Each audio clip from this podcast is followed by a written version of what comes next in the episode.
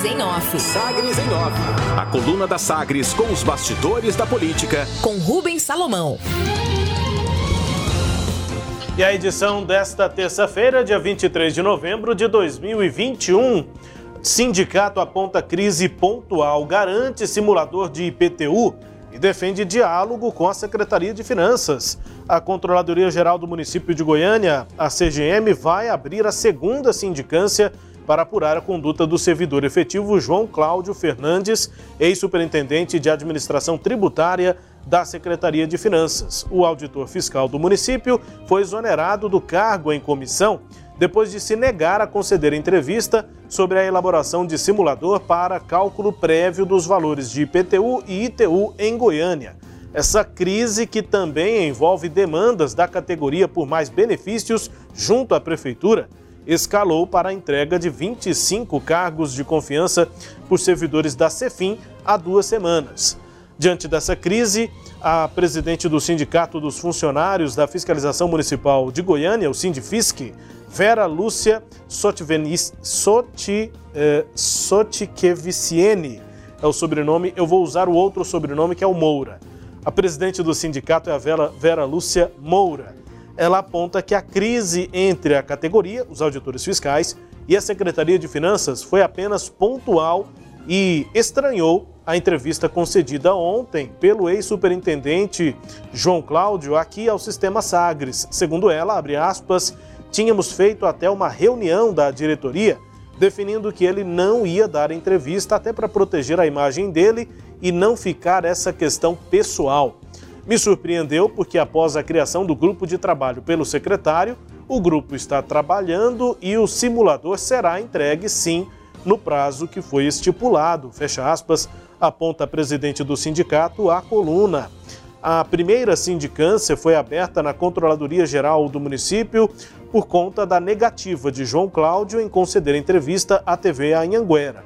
Na avaliação da Prefeitura, João Cláudio contrariou o Código de Ética dos Auditores, definido pela Lei Municipal 10.268 de 2018, que diz a lei, abre aspas, cumpre ao auditor de tributos abster-se de comentários, entrevistas, debates ou declarações públicas sobre processos ou procedimentos tributários, exceto quando no exercício do cargo de direção, chefia e assessoramento, em especial de superintendente da administração tributária. Fecha aspas, é o que define o texto do código na lei municipal. Por isso, duas sindicâncias, uma já aberta e outra que ainda será aberta na Controladoria Geral do município. A primeira, porque João Cláudio era superintendente de administração tributária e não deu entrevista, não quis dar a entrevista.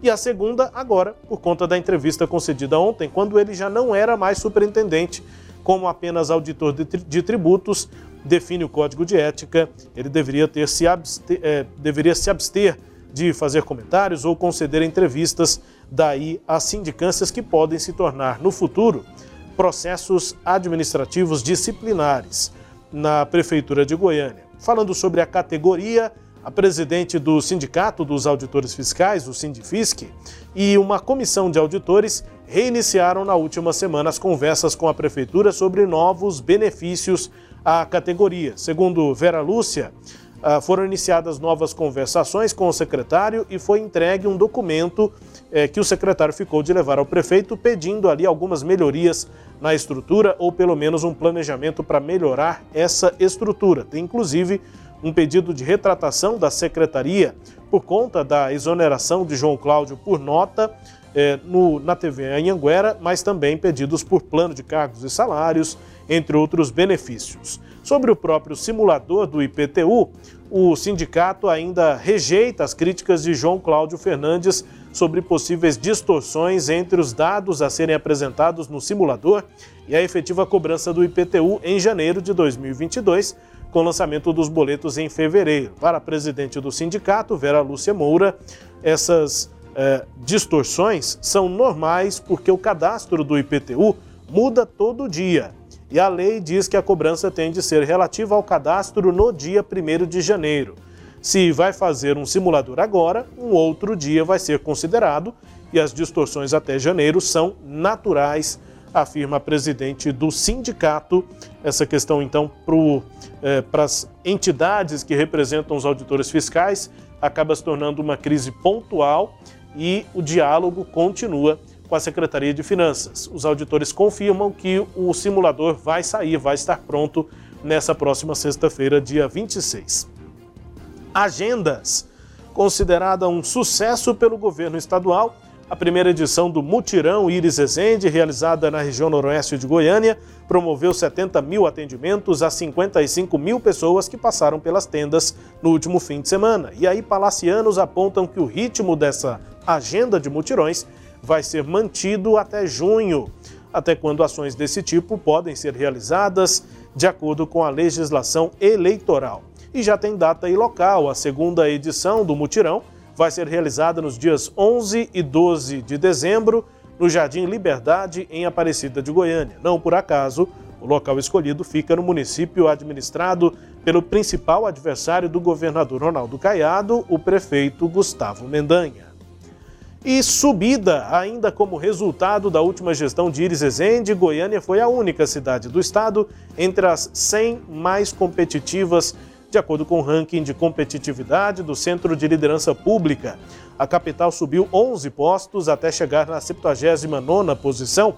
Os dados têm referência nos anos de 2018, 19 e 20. Nos critérios, o ranking é uma referência para a criação de políticas públicas e tem elaboração pelo CLP, Centro eh, de esse Centro de Liderança Pública, junto com o SEBRAE e a GOV, que é uma plataforma de inteligência para a gestão municipal.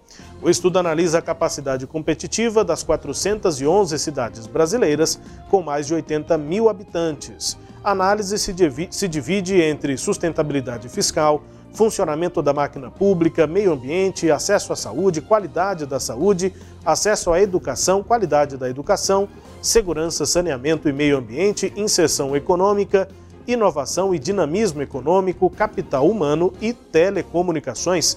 São os eixos aí dessa análise do ranking de competitividade em que Goiânia teve uma subida.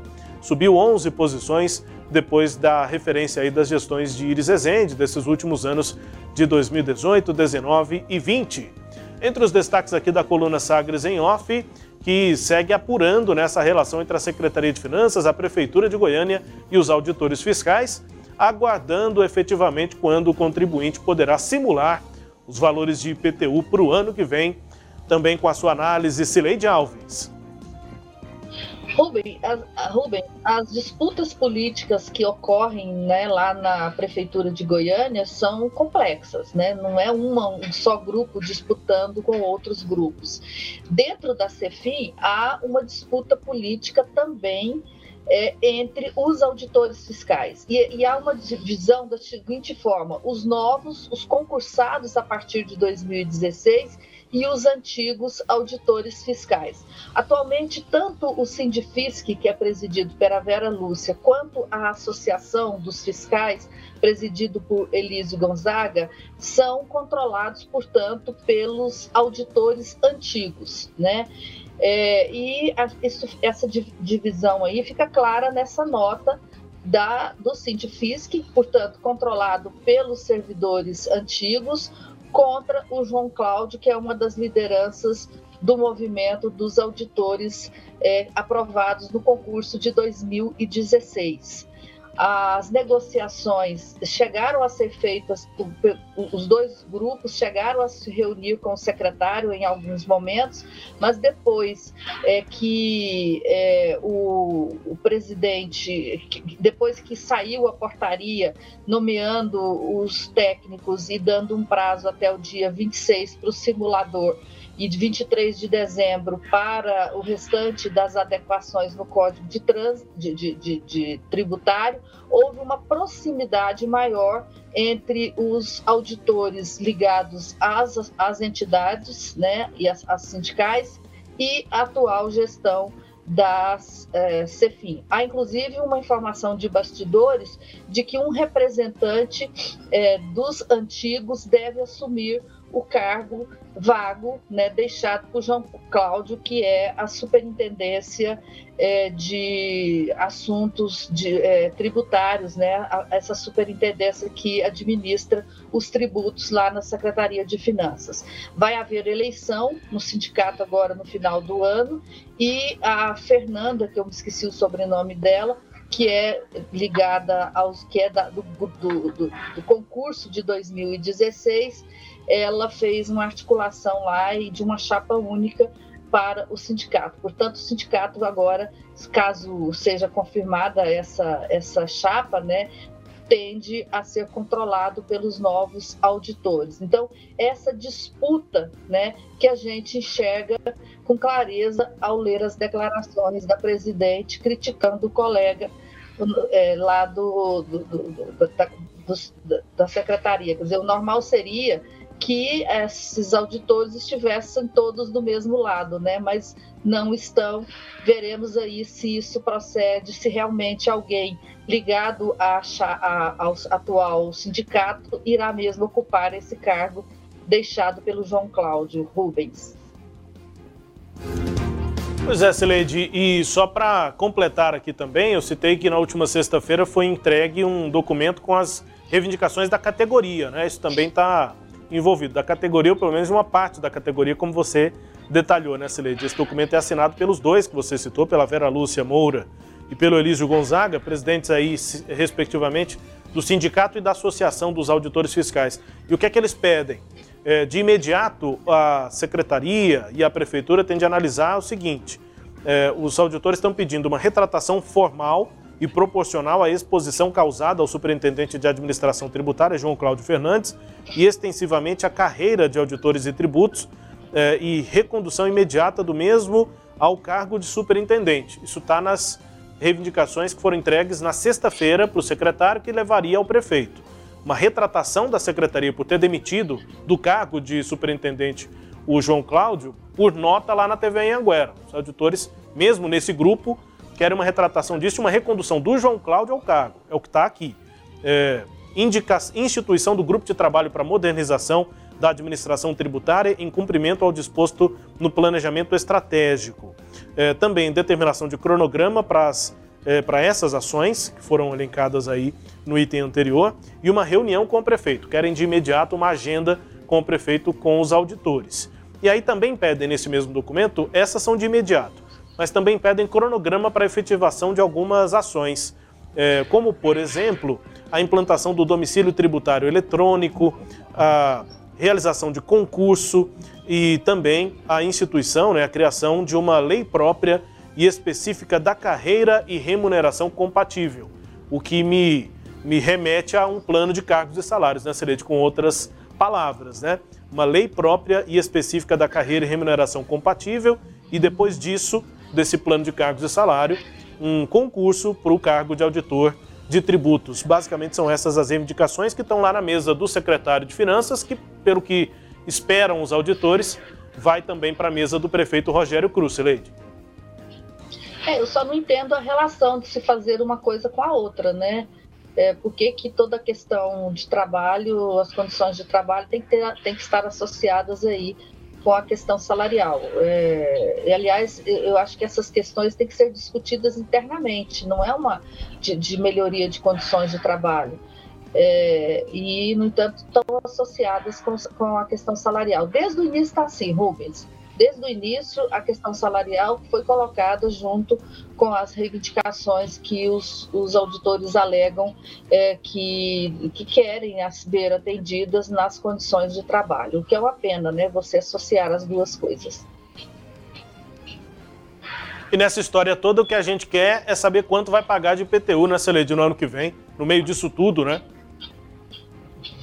É, é, esse é o grande desafio, né? Seja o, o auditor, seja o secretário, quem ocupa cargos de finanças, todos estão lá para servir uma única pessoa, que é o, o, contribuinte, que é o cidadão que paga os impostos, né? No entanto, o que a gente percebe é que as prioridades de cada um são sempre superiores às prioridades desse contribuinte. Ninguém que está lá é, tem o, o pode, por melhor que sejam as intenções e por melhores que sejam as reivindicações, o foco que eles têm que ter é o cidadão, é o contribuinte, né? O, seja um auditor fiscal, seja um médico, seja um procurador, ou seja um simples gari, todos estão ali com o mesmo objetivo, que é atender bem o cidadão que paga os impostos. Então, é, acho que falta lembrar disso, Rubens.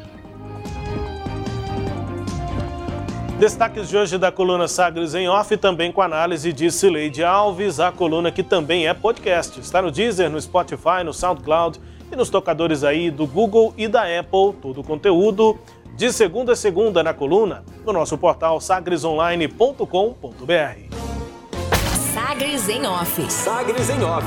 A coluna multimídia. Acompanhe ao longo do dia as atualizações no www.sagresonline.com.br. Sagres em Off.